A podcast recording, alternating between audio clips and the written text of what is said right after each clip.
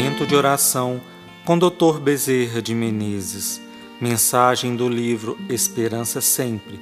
Psicofonia recebida pela médium Shirlene Soares Campos no Núcleo Servos Maria de Nazaré.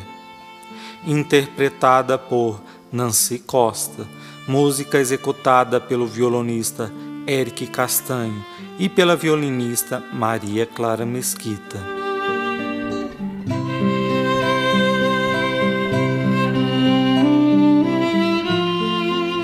E objetos adoecem.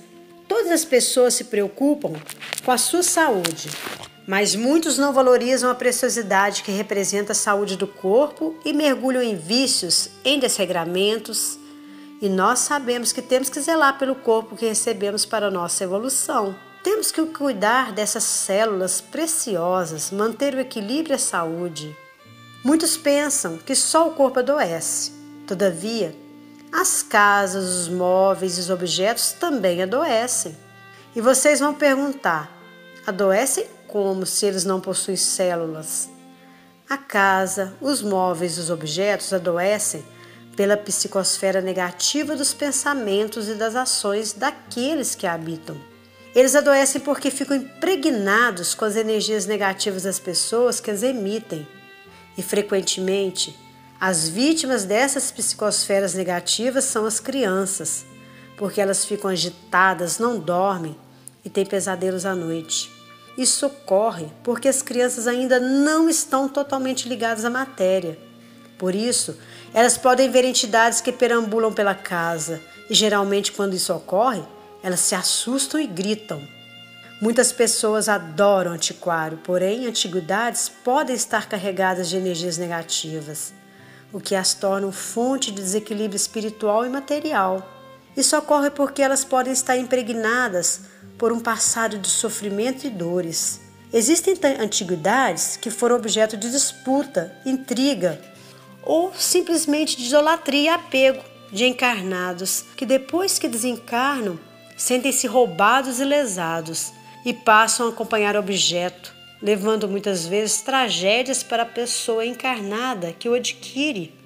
Nós estivemos em um apartamento no Leblon, onde havia um castiçal muito bonito e de cristal dinamarquês com três ninfas em metal dourado.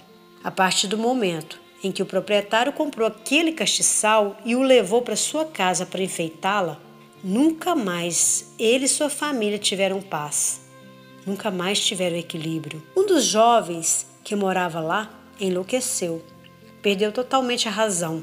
E eles nem sequer supõem que aquele objeto é a causa de tanto transtorno. Eles procuraram ajuda para o filho e começamos então uma tarefa enorme para intuir aquela família a se desprender daquele objeto maléfico dentro da sua casa.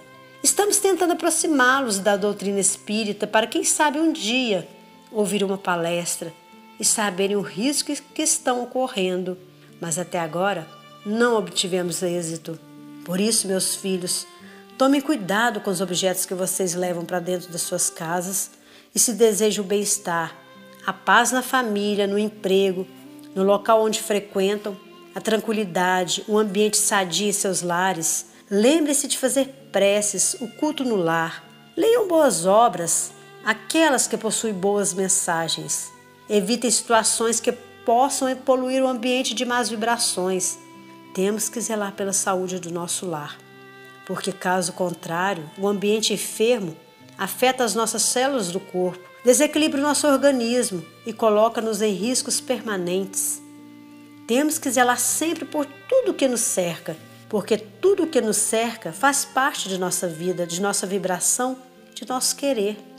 Portanto, façamos o melhor para termos equilíbrio mental, saúde física e levarmos a saúde para a psicosfera de nosso lar.